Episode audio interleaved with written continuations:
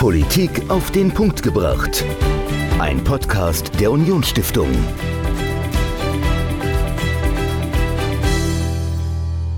Hallo und herzlich willkommen zu einer neuen Folge Politik auf den Punkt gebracht. Mein Name ist Michael und mir gegenüber sitzt leider nicht Dominik, der ist leider erkrankt. Von daher heute das Intro nur mit mir. Und heute geht es um ein Thema, das viele in Deutschland beschäftigt, und zwar die, die, aktuelle Migrationspolitik. Es sind über eine Million Menschen nach Deutschland gekommen. Es ist auch wichtig, dass wir aus humanitären Gründen helfen. Und ich habe jetzt mit einem Experten gesprochen, der sich tagtäglich mit den Migrationsströmen beschäftigt, und zwar mit Manuel Ostermann. Er ist stellvertretender Vorsitzender der Deutschen Polizeigewerkschaft in Deutschland. Und hört einfach rein in das Interview. Und wenn ihr Fragen habt, meldet euch gerne. Bis dann. Heute bei mir zu Gast im Podcast Manuel Ostermann. Herzlich willkommen, Manuel. Vielen herzlichen Dank. Ich freue mich, hier sein zu dürfen. Stell dich doch unseren Hörerinnen und Hörern mal kurz vor. Ja, mein Name ist Manuel Ostermann. Ich bin 32 Jahre alt, Polizeibeamter und stellvertretender Bundesvorsitzender der Deutschen Polizeigewerkschaft Bundespolizei.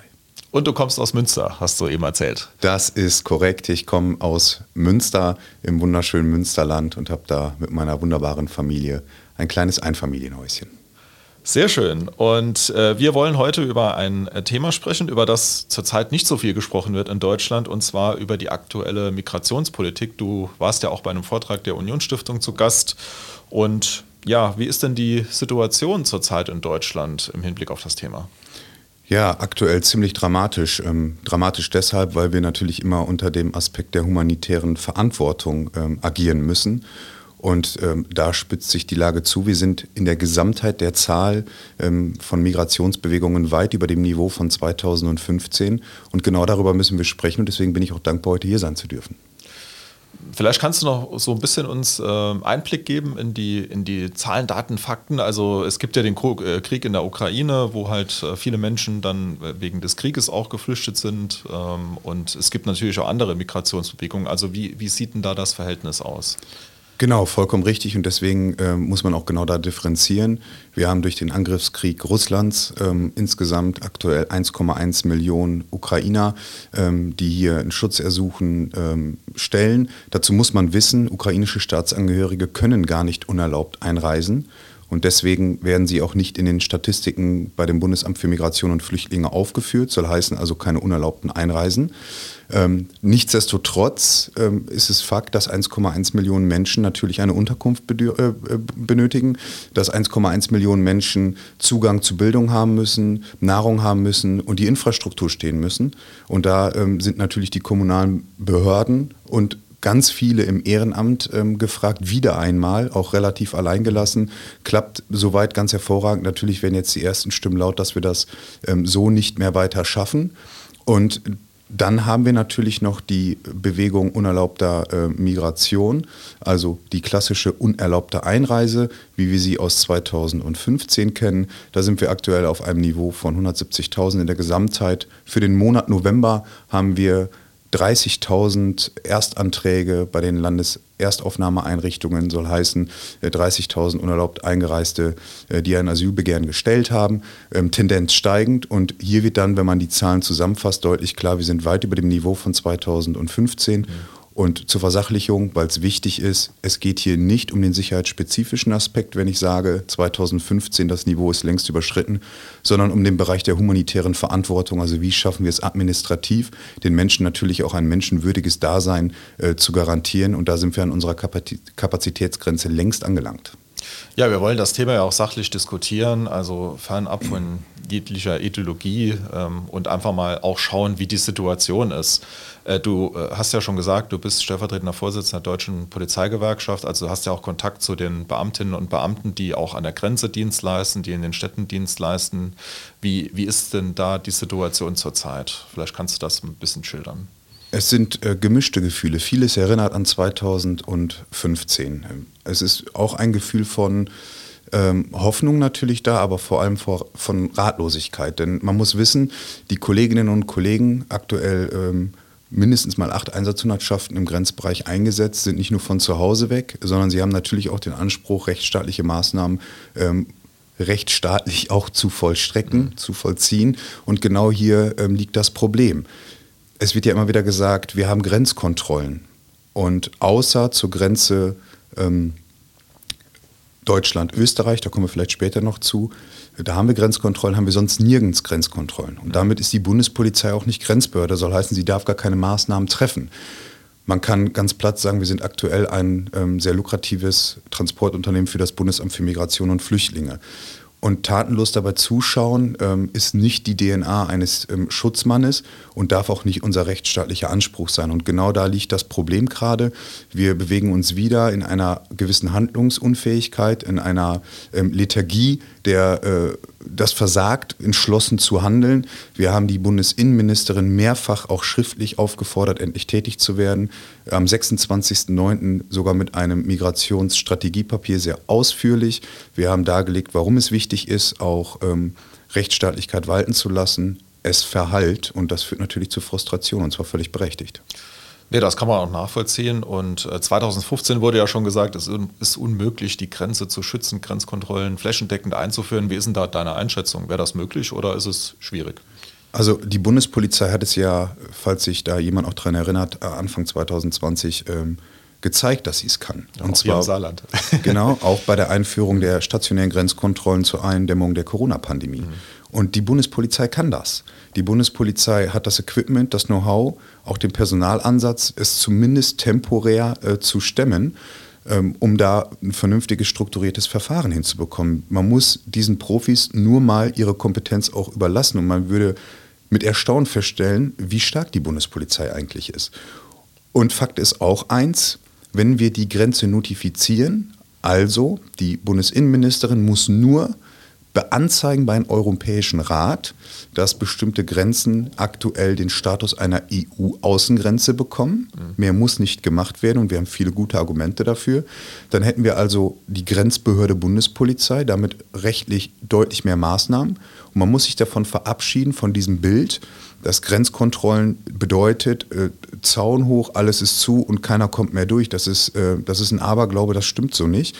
Und genauso wie äh, gerade im politischen Raum immer wieder gesagt wird, die europäische Reisefreiheit ist gefährdet, auch das stimmt nicht.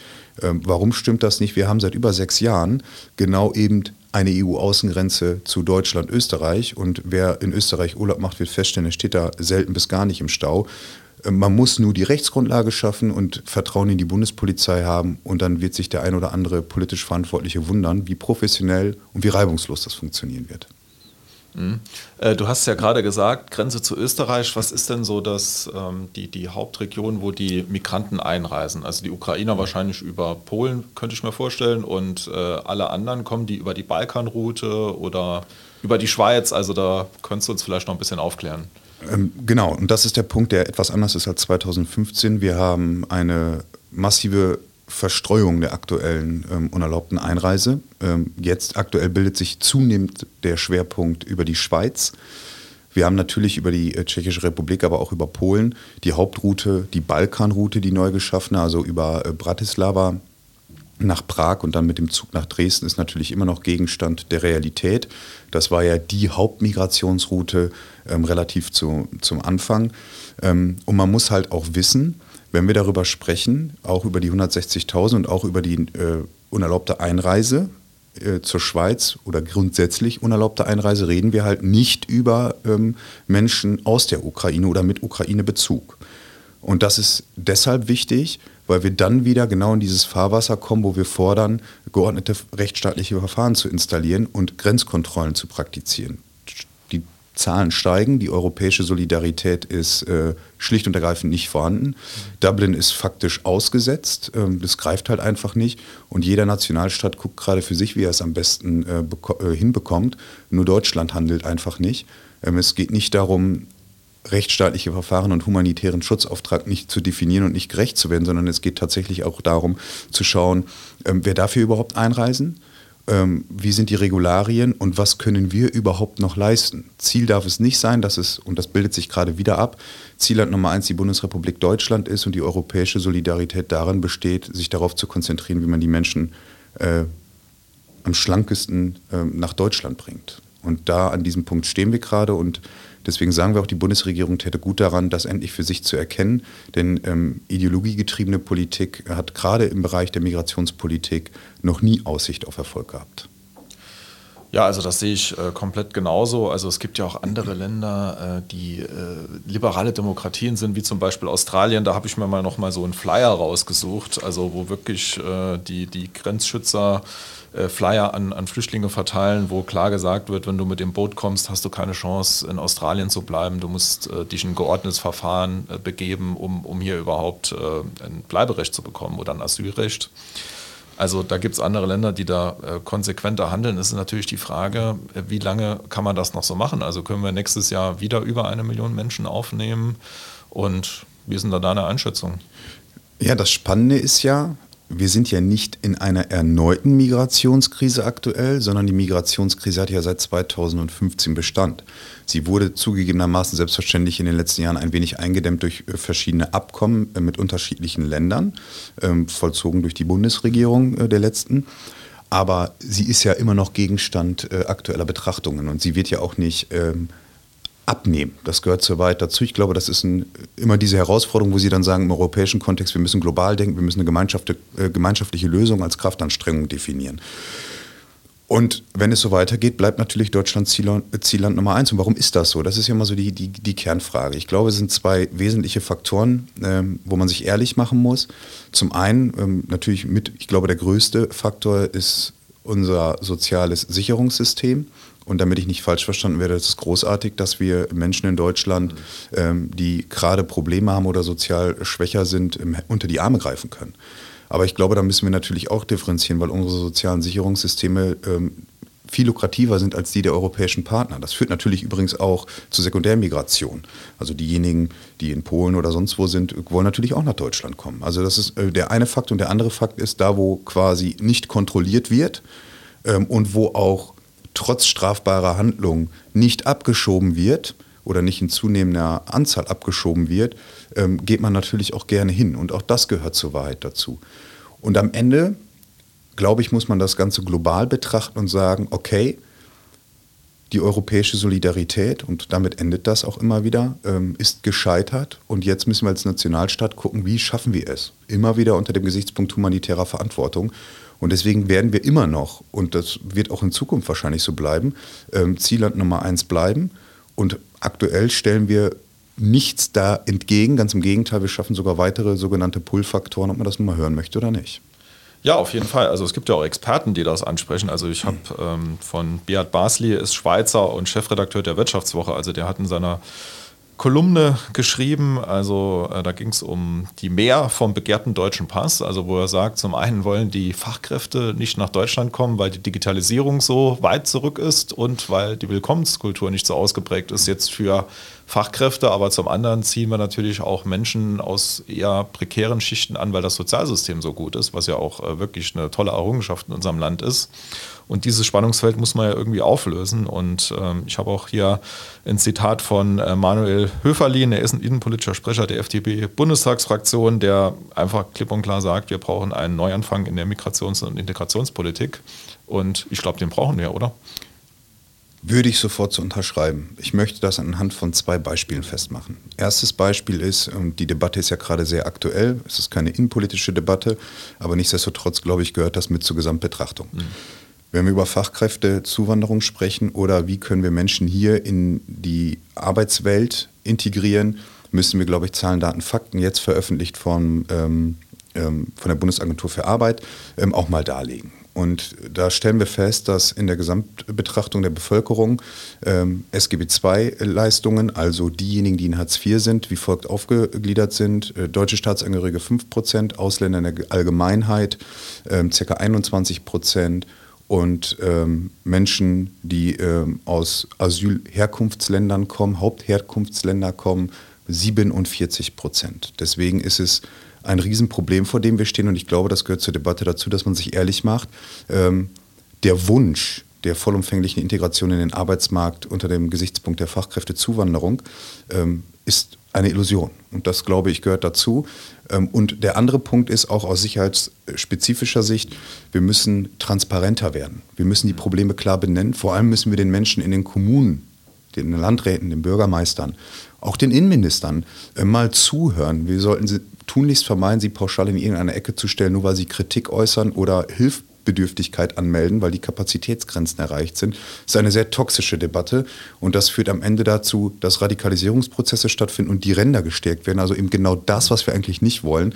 Ähm, es ist allumfassend eine sehr besorgniserregende Entwicklung in Deutschland und es rührt immer wieder aus einem und demselben Grund, weil die politisch Verantwortlichen nicht in der Lage sind, transparent mit diesem Thematik umzugehen.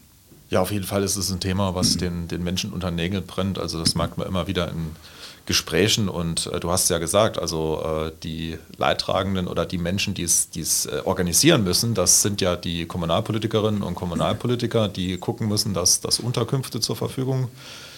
Und äh, ich möchte nur mal ein Beispiel machen. In Tolai, äh, meiner Heimatgemeinde, haben wir jetzt so ein ehemaliges äh, Heim hergerichtet für Flüchtlinge aus der Ukraine, das, das schön gelegen ist in der Natur, aber halt ein bisschen weit weg vom Dorf. Äh, ist halt die Möglichkeit gewesen, da relativ schnell Wohnraum zu schaffen. Und da wurde der Bürgermeister massiv kritisiert, dass er das jetzt herrichtet, weil das wäre weit weg vom Schuss, das würde gegen Integration laufen, aber es gibt schlichtweg keinen Wohnraum mehr, den man zur Verfügung stellen kann. Mhm. Also das äh, sind natürlich Diskussionen, die, die dann nicht für Verständnis in der Bevölkerung beitragen. Ähm, ich meine, die Hilfsbereitschaft ist ja immer noch groß ausgeprägt. Ähm, lass uns vielleicht mal noch über das Thema Straftaten sprechen. Also es gibt ja immer wieder Diskussionen oder immer wieder Fälle, wo äh, Messerkriminalität aufschlägt, ähm, wo ähm, über, darüber berichtet wird, dass äh, Menschen mit Migrationshintergrund halt straffällig werden. Wie sind denn da wirklich die Zahlen, Daten, Fakten? Also vielleicht kannst du da ein bisschen, Aufklärung leisten. Also grundsätzlich ähm, gibt es ja äh, in einem jeden Jahr die veröffentlichte polizeiliche Kriminalstatistik. Und ich sage immer, das wurde ich die Tage noch gefragt, ähm, insbesondere bei den, in dem Bereich äh, Messerangriffen, äh, müssen wir natürlich versuchen, sauber zu differenzieren und in allererster Linie, und das ist mein großer Appell, äh, die Ermittlungsbehörden ihre professionelle Arbeit machen lassen. Eine objektive und subjektive Wahrnehmung äh, der Menschen, die kann man aber nicht tabuisieren, die kann man nicht wegignorieren. Ähm, was ich damit sagen möchte, ist, wir brauchen auch genau da die Transparenz. Einige Statistiken sind natürlich jetzt gerade erst, äh, ich sag mal, im Aufbauprozess, mhm. weil natürlich auch die Sicherheitsbehörden und die Verfassungsschutzämter etc., also alle beteiligten Player, ähm, dazulernen. Das gehört auch mit dazu. Aber wir müssen natürlich auch deutlich machen, Menschen, die hier einen Schutz ersuchen, stellen, und sich hier nicht an die Regeln halten und schwere bis schwerste Straftaten vollziehen, dann muss die Reise hier auch enden. Da muss der Rechtsstaat urteilen und wir haben einen funktionierenden Rechtsstaat, da ist die Judikative für zuständig und das muss dann darin enden, dass die vollziehbare Ausreiseverpflichtung auch durchgesetzt wird. Und da möchte ich ein spannendes Beispiel geben. Wir haben aktuell 300.000 vollziehbar ausreisepflichtige Migranten. Soll heißen, 300.000 Menschen die nicht abgeschoben werden, weil sie entweder untergetaucht sind und keiner weiß, wo sie sind, mhm. oder aber weil die Länder sich außerstande sehen, Passersatzpapiere zu beschaffen. Also 300.000 Menschen, die nach Urteil eines Verwaltungsgerichtes nicht mehr hier sein dürfen, die wir aber nicht abschieben. Und da hört dann irgendwann auch das Verständnis der Bürger ähm, auf und das kann ich gut nachvollziehen.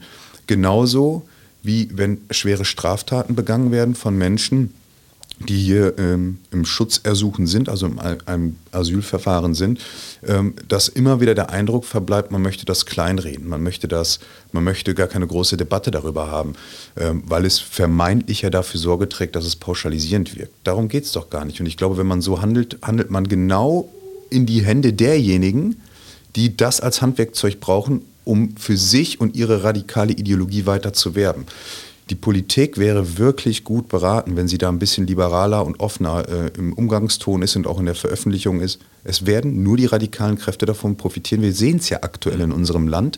Ähm, das ist eine, eine folgenschwere Entwicklung und das darf sich die Politik ganz derbe auf die Fahne schreiben. Ganz einfach.